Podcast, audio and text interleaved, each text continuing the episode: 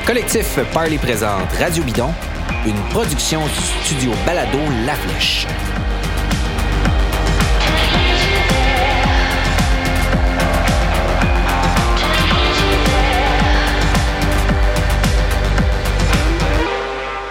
Bonjour, je m'appelle David Desjardins, bienvenue à Radio Bidon. Je suis avec Charles Ostigui et Emmanuel Moisan aujourd'hui. Bonjour messieurs.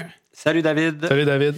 Aujourd'hui, on a un sujet quand même assez chaud. Il y a quelques semaines, un endroit qu'on aime beaucoup pour le vélo de montagne, les Kingdom Trails à Eastburg au Vermont, ont publié sur leur page Facebook euh, une nouvelle qui en a atterré plusieurs, c'est-à-dire que il y a deux des principaux propriétaires terriens qui ont décidé de se retirer du groupe de propriétaires euh, où se trouvent en fait les sentiers. Donc, ils donnent l'accès à leur propriété aux sentiers des Kingdom Trails et ça représente plusieurs des sentiers les plus connus, les plus courus aussi du secteur. C'est une chose qui guette évidemment nos circuits, nos lieux de, pratique du vélo de montagne ici aussi, et on voulait en parler avec des gens de ce milieu-là. On a donc parlé avec Hugues Fournel des Sentiers du Moulin. On va entendre son entrevue un peu plus tard parce qu'il pouvait pas être là avec nous, il est parti en voyage. Mais tout d'abord, on va parler avec Mathieu Dupuis-Bourassa de la vallée Bras du Nord.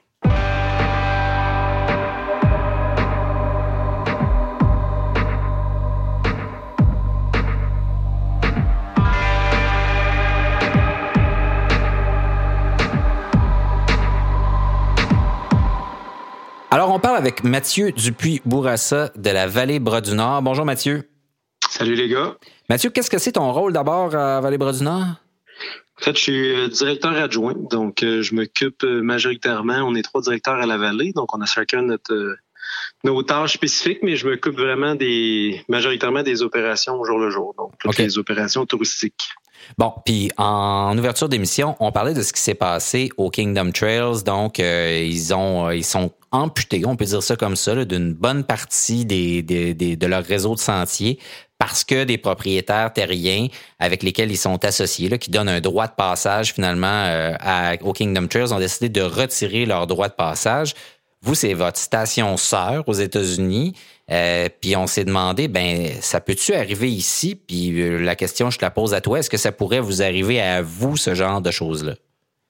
Ça pourrait, ça pourrait assurément nous arriver. En fait, nous autres, c'est vraiment un hybride entre des, droits de passage sur des terrains privés, des terres publiques. Euh, fait que c'est définitivement quelque chose qui pourrait nous arriver. Puis, ben, c'est ça. On a vécu ça comme un électrochoc à l'interne. C'est sûr que c'est bon, il, il reste énormément, énormément de kilomètres de sentiers, mais en regardant la carte, c'est vraiment, euh, disons que ça, ça, ça, ampute beaucoup la fluidité au réseau. Là. Ouais, et fait plusieurs que, sentiers signature aussi, on peut dire ça comme ça, là, de, de ce lieu-là, là, des, vraiment des. Parmi moi, ceux que, que j'ai très hâte de faire, là, ils sont presque tous dans, dans, dans, ceux que, quand j'y vais, ils sont presque tous dans la liste de, des sentiers qu'on pourra plus faire désormais. Effectivement. Effectivement. Dis-moi, Mathieu, euh, avez-vous eu des contacts avec les gens de, de Kingdom Trails suite à cette annonce-là? Oui, ben je pense, si ma mémoire est bonne, ça a comme sorti dans le bout du temps des fêtes, puis de la nouvelle année, puis tout ça. Là, fait que, ben dans le fond, on a on a punché in par courriel pour dire qu'on était là en support puis qu'on pensait à eux dans, dans l'enjeu. On n'a pas eu de détails beaucoup plus que ce qui est sorti euh, publiquement. Ils nous ont répondu comme quoi qu'ils essayaient de faire face à la musique de façon la plus responsable, éthique possible, etc.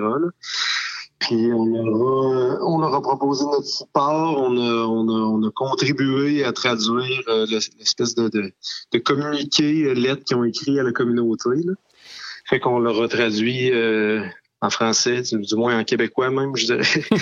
Puis, euh, mais c'est ça, on n'a pas beaucoup plus de détails euh, que ce qui est sorti publiquement. Bon, ce qu'on comprend, c'est qu'au cœur là, de, de, de, ce problème-là, -là, c'est la relation entre les utilisateurs puis les propriétaires terriens. Euh, ce que beaucoup de ces propriétaires-là disent, pourquoi ils ont retiré justement leur, le droit de passage, c'est parce qu'ils étaient écœurés de se faire on va le dire, envoyer chier par du monde, mmh. des cyclistes qui passaient là, qui leur disaient qu'il n'y avait pas d'affaires là alors qu'ils étaient chez eux. Euh, c'est un problème qui semble courant. Dans l'entrevue qui va suivre, euh, on, a parlé avec Hugues Fournel, c'est une entrevue qui est préenregistrée, mais c'est un problème qu'ils ont aussi au Sentier du Moulin régulièrement, particulièrement en hiver où certains propriétaires terriens se déplacent en motoneige pour se rendre sur leur terrain et se font invectiver par des skieurs de fond qui leur disent qu'ils n'ont pas d'affaires là alors qu'ils sont sur leur terrain. Euh, chez vous, vous avez, je pense, déjà eu des enjeux avec des propriétaires. Ça fait partie des. Comment vous dealez avec ça, vous, pour justement éviter le plus possible les frictions? Euh, ben, c'est une excellente question. En fait, assurément qu'on a déjà vécu des enjeux similaires à différents niveaux, autant avec des propriétaires vraiment spécifiques qui donnent un droit de passage. Je vous dirais qu'on en vit, on, on cohabite un peu dans, dans le secteur de l'accueil Shanahan. vous connaissez bien le produit. On cohabite avec la ZEC Vatican Nelson, où il y a dans le fond un, différents usagers du territoire, puis des conflits dans le fond d'usage, soit par des propriétaires des lieux ou soit des gens qui sont aussi à même d'utiliser le, le, territoire avec les, cyclistes. Ben on en vit régulièrement. Parce que pour l'expliquer, juste Mathieu, le vite, quand on arrive à Shanahan, il y a une, une grande route de terre. Puis passer l'accueil Shanahan, c'est l'accueil de la ZEC qui est là. Puis là, il y a des gens qui passent par là pour se rendre à des chalets, des camps de pêche, etc. Mais sauf que vous, vous avez, par exemple, la Nelson Nord et la Nelson Ouest qui tombent dans ce sentier-là, si je me trompe pas. J'ai bien raison? en, fait, la, Nelson S euh, traverse un territoire qui, est en, qui est en ZEC. Puis la Nelson Nord est en terre privée. OK.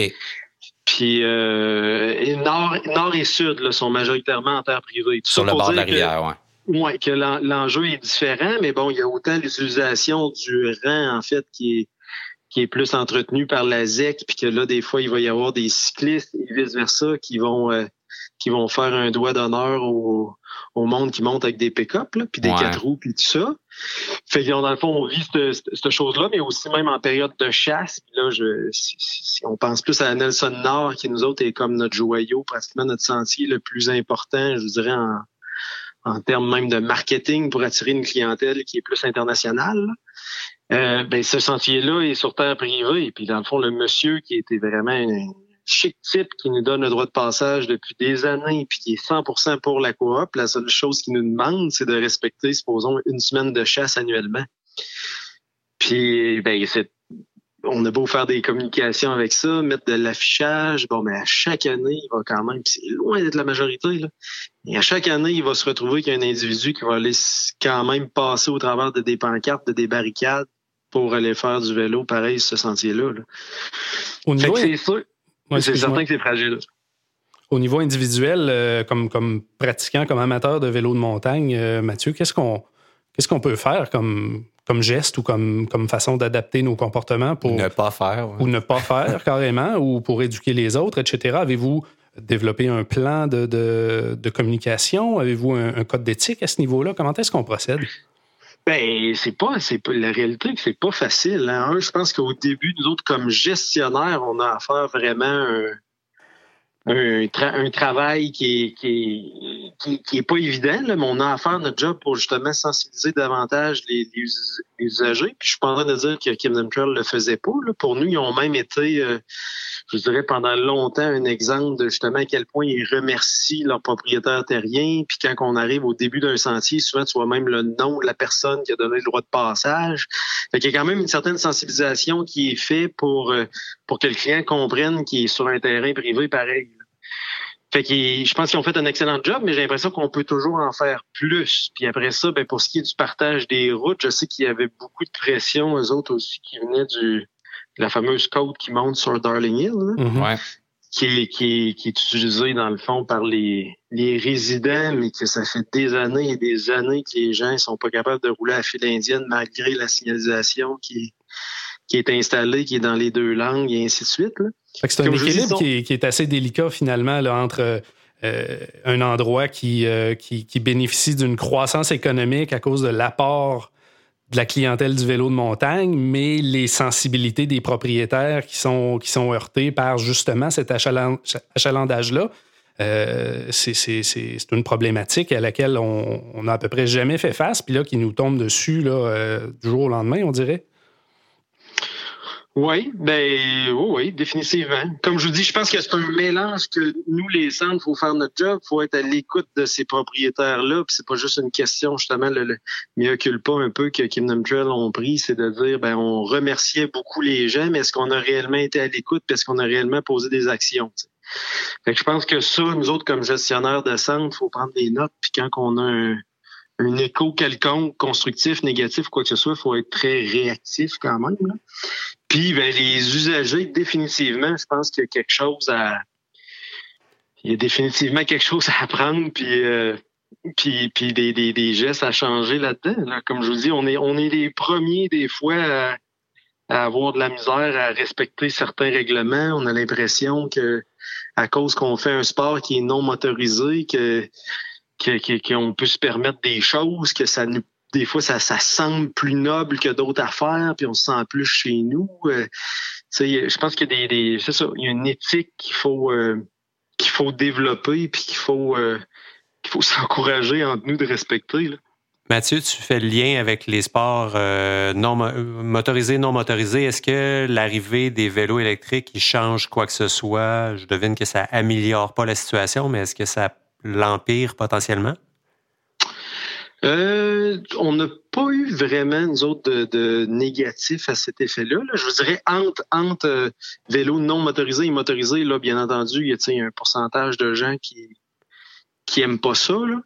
Mais, euh, mais pour ce qui est des droits de passage, nous autres, on n'a eu aucun comme écho négatif par rapport à ça pour l'instant. Ça pourrait augmenter le volume, par contre, d'utilisateurs, puis à ce moment-là, ça devient un peu plus problématique. D'ailleurs, à Saint-Raymond, vous avez un problème de trafic, donc euh, déjà là, il y a un niveau d'acceptation sociale aussi. Là, ça, ça, ça aussi, c'est un autre problème que, que vous allez devoir. Là, on n'est plus dans les sentiers puis le territoire, là, mais vous êtes dans la ville ou euh, pratiquement, donc euh, ça augmente le trafic. Ça aussi, c'est un enjeu. Vous avez fait les nouvelles avec ça. Donc, euh, se faire accepter, mais devenir un, être un moteur économique, comme disait Emmanuel, mais être une agence pour les citoyens, c'est toujours un, peu compliqué. Oui, définitivement. Dis-moi, pour nous aider à comprendre aussi ces droits de passage-là, Mathieu, est-ce que c'est est-ce que c'est négocié à, à la pièce à chaque année avec tout le monde? Euh, pas nécessairement. Normalement, on essaye d'avoir euh, une entente qui est plus à moyen long terme. Tout dépendant des investissements. Puis c'est sûr et certain que tu sais, quand qu'on si je prends notre exemple précisément, quand la coop a démarré, quand on a débuté avec le produit vélo de montagne, ben je suis pas sûr qu'on avait exactement la, vision que justement jusqu'à quel point ça grossirait, au même titre que, probablement que Kingdom Trail sont faites un peu euh, positivement surprendre par le par le succès puis les retombées que ça a eu. Mais tout ça pour dire que euh, c'est sûr que dans les dernières années, si on a des investissements à faire en termes de sentiers, ben l'endroit si c'est en terre privée ou en terre publique, ben ça se peut que ça joue sur le, type de sentier, le niveau d'aménagement, le coût du sentier, etc. Là. Tout dépendant de l'entente qu'on est en même d'avoir avec le propriétaire terrien. Parce que c'est sûr que c'est pas, c'est pas, c'est pas ce qui est de plus sécurisant de faire beaucoup, beaucoup d'investissements sur, euh, sur des terres privés. Si je pense juste à notre secteur Saint-Raymond dans la dernière année, là, on a réussi à, à mettre la main sur, euh, sur un bout de terrain là, pour préserver euh, certains sentiers qu'on avait développés justement en terre privée. Ben d'ailleurs, je pense, ce que j'ai compris, c'est que les Kingdom Trails, eux autres, ce qu'ils comptent faire, c'est justement acheter des terrains. C'est ce qu'ils semblaient dire. Donc, ils ont un peu d'argent ou ils vont aller chercher des fonds, puis ils vont acheter des terrains justement pour pérenniser le, le, réseau qu'ils vont développer à partir de maintenant. Est-ce que finalement, c'est c'est pas beaucoup ça la solution, ou alors négocier là, des, des, des, des, espèces de beaux notariés à très long terme. Là, euh, c'est les deux solutions pour être capable de pérenniser ton, ton réseau finalement. J'ai l'impression oui, que c'est un hybride des deux. Là. Puis euh, bon, dans notre cas, dans le secteur Saint-Raymond, euh, comme je dis, on a réussi nous à en acheter un. Puis tu sais, on, on essaie de conscientiser la ville aussi à cet effet-là, parce que pas ce, ce, ce terrain de jeu-là est devenu comme une force communautaire aussi pour les pour les résidents, puis c'est extrêmement utilisé par les résidents. Dans, dans notre cas, on a, je pense qu'on est rendu à 800 personnes membres là, à l'intérieur même du, la communauté de Saint-Raymond. C'est quand même c'est beaucoup. C'est quand même beaucoup, beaucoup d'enfants, beaucoup de familles. J'ai l'impression qu'on a même dépassé des sports traditionnels comme le hockey et le soccer.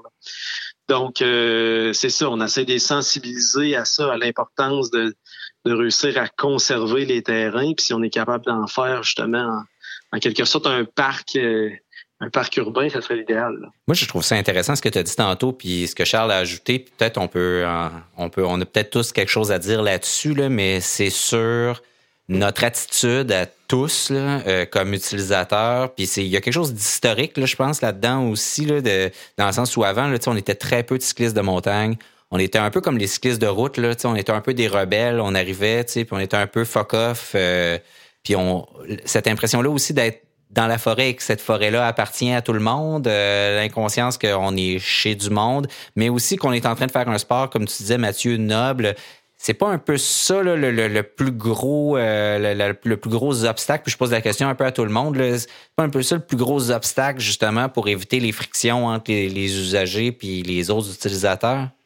Probablement. Puis c'est une question une question d'attitude évidemment des, des, usagers euh, évidemment mais aussi euh, euh, de réaliser que, que, justement la forêt n'appartient pas nécessairement à tout le monde. Là. C'est, pas parce qu'on. Puis moi, je le vis euh, pratiquement toutes les semaines au Mont-Saint-Anne, qui est un terrain privé qui appartient à une corporation. Ouais, toi, tu habites au pied des pentes. J'habite au pied des pentes. Je, je, fais beaucoup de sport dans ce coin-là.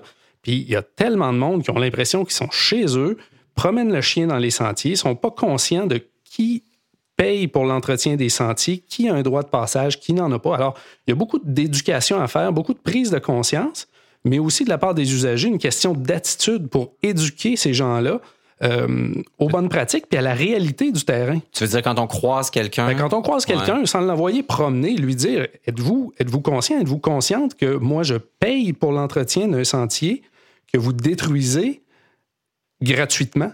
Bon, exemple, quelqu'un qui décide d'aller marcher dans un sentier de fat bike. De ski de fond, de euh, fat bike, euh, de, faire du jogging avec un chien détaché dans un sentier où les chiens sont supposés d'être en laisse, euh, ah etc. Des risques d'accident. bon, il y, a beaucoup, il y a beaucoup de travail à faire là, au niveau de l'attitude des usagers, puis de ceux qui utilisent le terrain de façon illégale, entre guillemets. D'usager à usager, en fait. Exact. ouais. ouais. Je me rappelle d'une situation où euh, j'étais avec un ami en fat bike euh, et l'ami en question fait partie de l'organisation du lieu où on se trouve, puis il apostrophe un marcheur en raquette. C'était bien fait, c'était exactement ce qui devait être fait, mais je, je me rappelle de l'inconfort que j'ai eu face à la situation qui est en train de se passer ça m'a forcé à me demander prochain. Puis bon, ça fait quelques années, il y a on a fait du millage en fat bike, là, pour prendre cet exemple-là.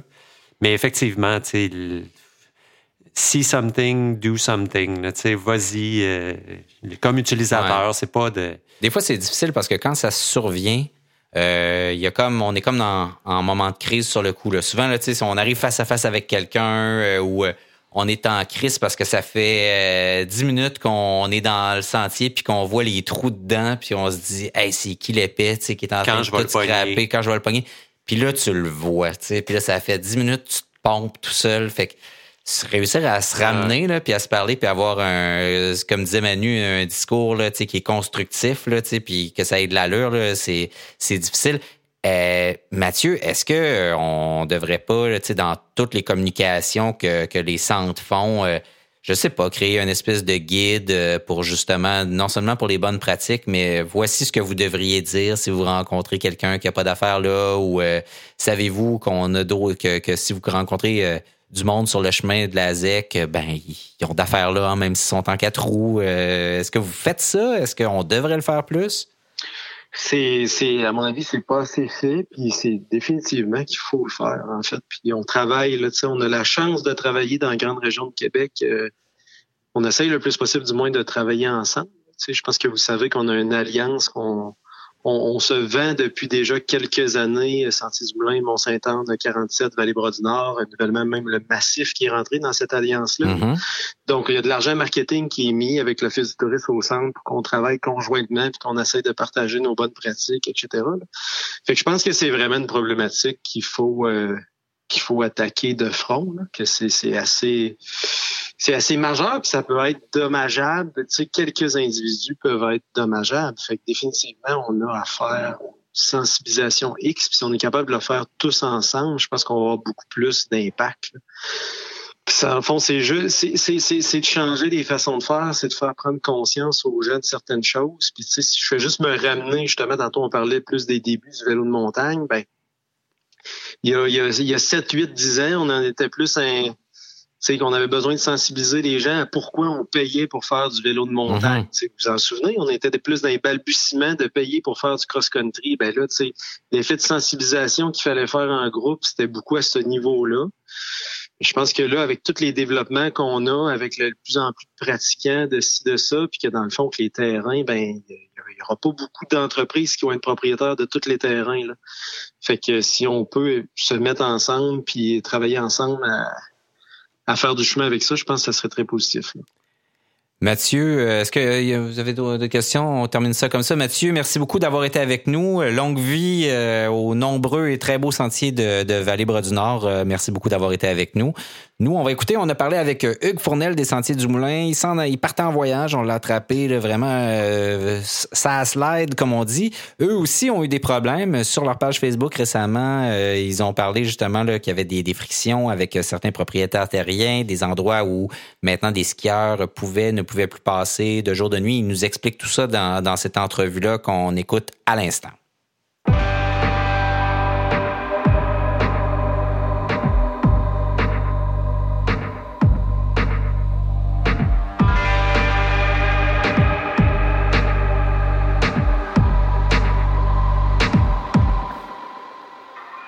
Bonjour Hugues Fournel. Salut David. Hugues, tu es directeur des opérations au Sentier du Moulin euh, et récemment, on a vu passer euh, sur la page Facebook des Sentiers du Moulin un message, euh, on est l'hiver au moment où on fait cette entrevue-ci et où ça va être diffusé, mais on a vu un message où tu parlais d'un problème avec des propriétaires terriens en lien avec le ski de fond. Donc, un passage qui sera plus possible parce qu'il y a un propriétaire qui a décidé que c'était terminé le, le, droit de passage dans ce secteur-là puis là, ça faisait écho à notre sujet de, l'émission aujourd'hui parce que on a vu aussi qu'à Burke, euh, donc au Kingdom Trails, il y a un immense secteur qui sera plus accessible désormais parce que euh, il y a des propriétaires qui ont décidé qu'elle allaient fermer cet accès-là. Quand tu as vu ça à Burke, pour toi, c'est-tu un genre de cauchemar? Tu t'es dit, oh my God, ça, ça pourrait nous arriver nous aussi?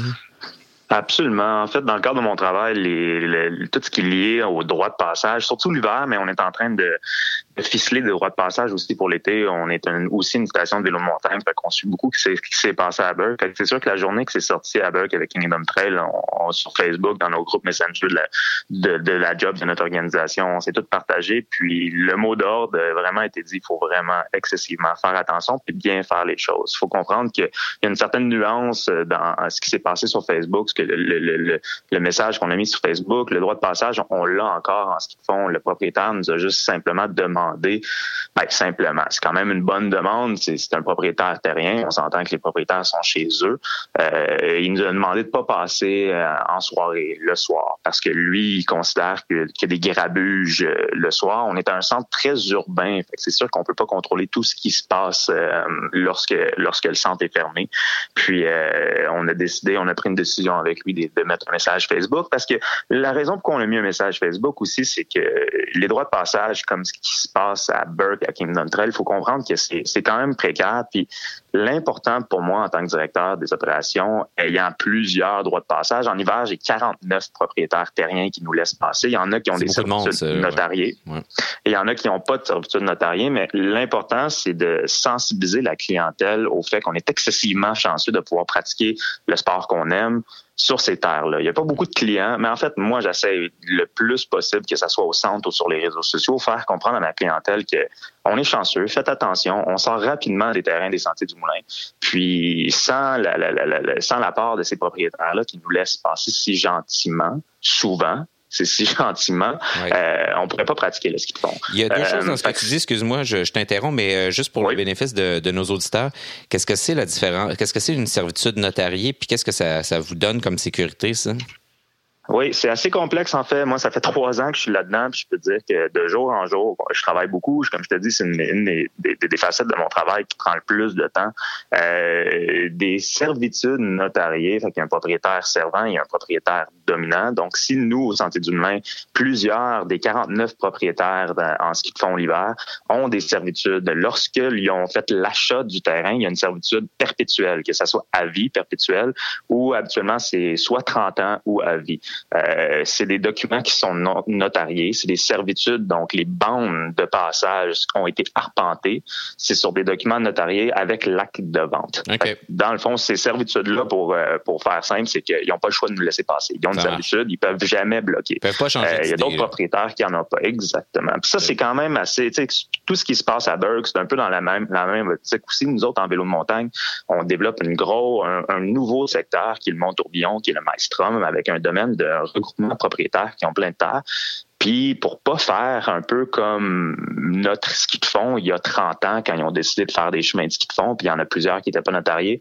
Mais nous, on a décidé qu'en vélo de montagne, on part de zéro et on dépense pas un dollar. Puis on s'entend que c'est environ 40 000 dollars du kilomètre lorsqu'on on, développe des sentiers de vélo de montagne. Donc on dépense pas un dollar sans s'entendre avec les propriétaires puis sans avoir une servitude notariée. Mais là, ça devient complexe parce qu'il faut que les arpenteurs viennent, c'est des coûts financiers qui, qui s'attachent à ça, c'est des, des, des notaires aussi qui créent des documents. Fait que si on rentre vraiment, vraiment profond dans le vif du sujet, ça peut devenir vraiment complexe. Puis on passe beaucoup, beaucoup de temps là-dessus pour justement les, les, les générations futures. Si nous, on n'est pas là, puis on fait des servitudes ou on fait pas de servitudes, mais on fait des sentiers, mais pour les générations futures, ça se peut que dans 10, 30, euh, il y en ait plus. Fait qu'on veut vraiment mettre ça perpétuel pour assurer la, la pérennité des sentiers qu'on crée. Fait que ça, c'est une des solutions. À Burke, eux autres, qu'ils ont comme solution, euh, en tout cas évoqué, c'est qu'ils vont acheter des terrains pour développer euh, de, de, leur côté. Ça prend des reins assez solides que peut-être vous avez pas euh, dans votre cas, étant donné que vous devez déjà investir? Ben non seulement, euh, ouais. Ben, c'est du gros, c'est du gros développement, en fait, comme tu juste de développer un sentier de vélo montagne, comme je te disais, ça monte, la facture monte assez vite juste dans le développement d'un sentier à 40 000 environ. Mais c'est entre 20 et 40 000 du kilomètre, mais dans la montagne où on est, est très hostile, fait que c'est excessivement cher, le développement du vélo de montagne. Mais euh, juste de développer, c'est cher. D'acheter des terrains aussi, des fois, c'est pas possible. dans votre coin, c'est cher, veut... des terrains. Ouais, dans notre coin, c'est cher, mais lorsqu'on veut développer puis étendre un peu notre réseau, ben, il en faut des terrains. il en faut, il, faut que ça, on veut ratisser large. Puis nous autres, au lac Beauport, on veut vraiment se positionner comme destination vélo de montagne, euh, surtout pour l'été. Puis euh, pour pour ce faire, ben il faut faut commencer à grandir. Il faut découvrir d'autres secteurs au lac Beauport. Puis on travaille euh, on travaille fort avec la municipalité, puis tous les propriétaires qui qui veulent bien nous laisser passer pour pour le développement des sentiers. Mais il faut savoir qu'on a convaincu aussi les propriétaires, la municipalité, ceux et celles dans notre zone, dans notre secteur, qui veulent, qui ont des terres forestières, c'est important. Il faut, dire que c'est des terres forestières. S'y compris, ils construisent un abri forestier, ils nous laissent passer, nous, les sentiers du Moulin, sur leur terre avec une servitude notariée. Ils vont avoir le droit d'avoir un permis location touristique court terme. Fait que là, ça devient intéressant pour les propriétaires, ça devient intéressant pour nous aussi. donc là, on est, donc, eux autres, ils ont accès à un service chez vous en échange d'un droit de passage, si je comprends bien.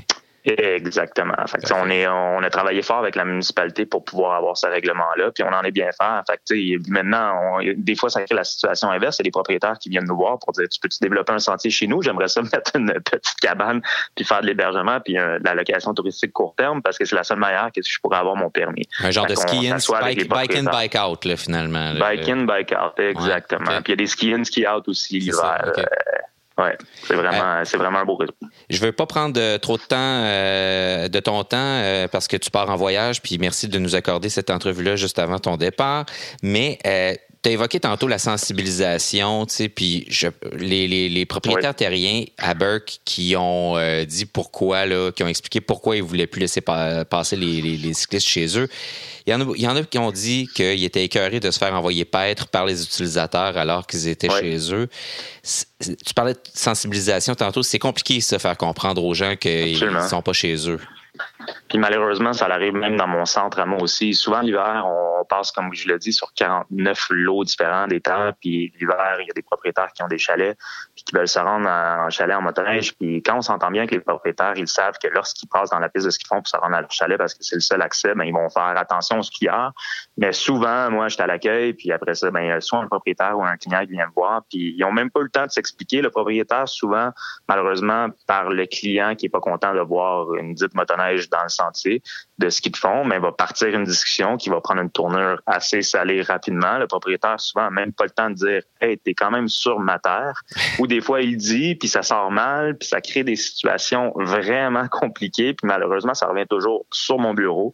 C'est pour ça que, tu sais, c'est pas juste. Qu'est-ce qu'on euh, fait? Qu'est-ce qu'on fait pour que ça, ce message-là passe? Ça a l'air compliqué à faire comprendre au monde, là. Puis... Ce l'est. Puis malheureusement, tu sais, souvent, les, les, les, les aimants, les amoureux de plein air, souvent, lorsqu'ils sont dans le bois, dans la forêt, puis je le dis parce que c'est dans le cadre de mon travail, ils prennent trop pour acquis lorsqu'on est dans le bois, la forêt, ils veulent pas voir personne d'autre. Puis euh, mes pistes, mes pistes, c'est mes pistes. Le sentier a été tracé pour moi, mais c'est pas ça. Surtout, il y a des centres que c'est tout, il n'y a pas de droit de passage, mais d'autres centres que c'est droit de passage, comme tu le dis, c'est important. Puis je suis content que tu me donnes la tribune pour en parler parce qu'il faut vraiment, vraiment sensibiliser la clientèle. Il faut faire attention parce que c'est précaire. Demain matin, s'il se passe de quoi de grave, comme on le voit à Burke, ça peut fermer. Ça a des impacts immense, ça a impacts économiques. Moi, j'engage des jeunes à pelleter l'hiver, l'été. J'ai plus de 30 employés qui travaillent dans le centre. Euh, fait ça a des impacts sur tout le monde. Fait que non seulement on peut pas pratiquer le sport qu'on aime dans le plein air, mais après ça, ben, ça a des impacts sur le développement qu'on fait, l'argent qu'on dépense, les jeunes, l'économie qu'on fait rouler. Fait que c'est, ça, ça, ça, peut aller très, très loin. Fait que comme je le disais d'entrée de jeu, c'est un dossier qui est très compliqué, les servitudes, les droits de passage dans le plein air, le sport. Puis si on n'est pas c'est pas propre au plein air, le sport. Là. On s'entend qu'on a tous déjà entendu des histoires de droit de passage avec les motoneigistes aussi. Puis, euh, c'est un, dossier qui va continuer à faire jaser puis couler de langue pendant plusieurs années, je pense. Merci beaucoup, Hugues Fournel. Bon voyage. Merci à vous. Salut bye.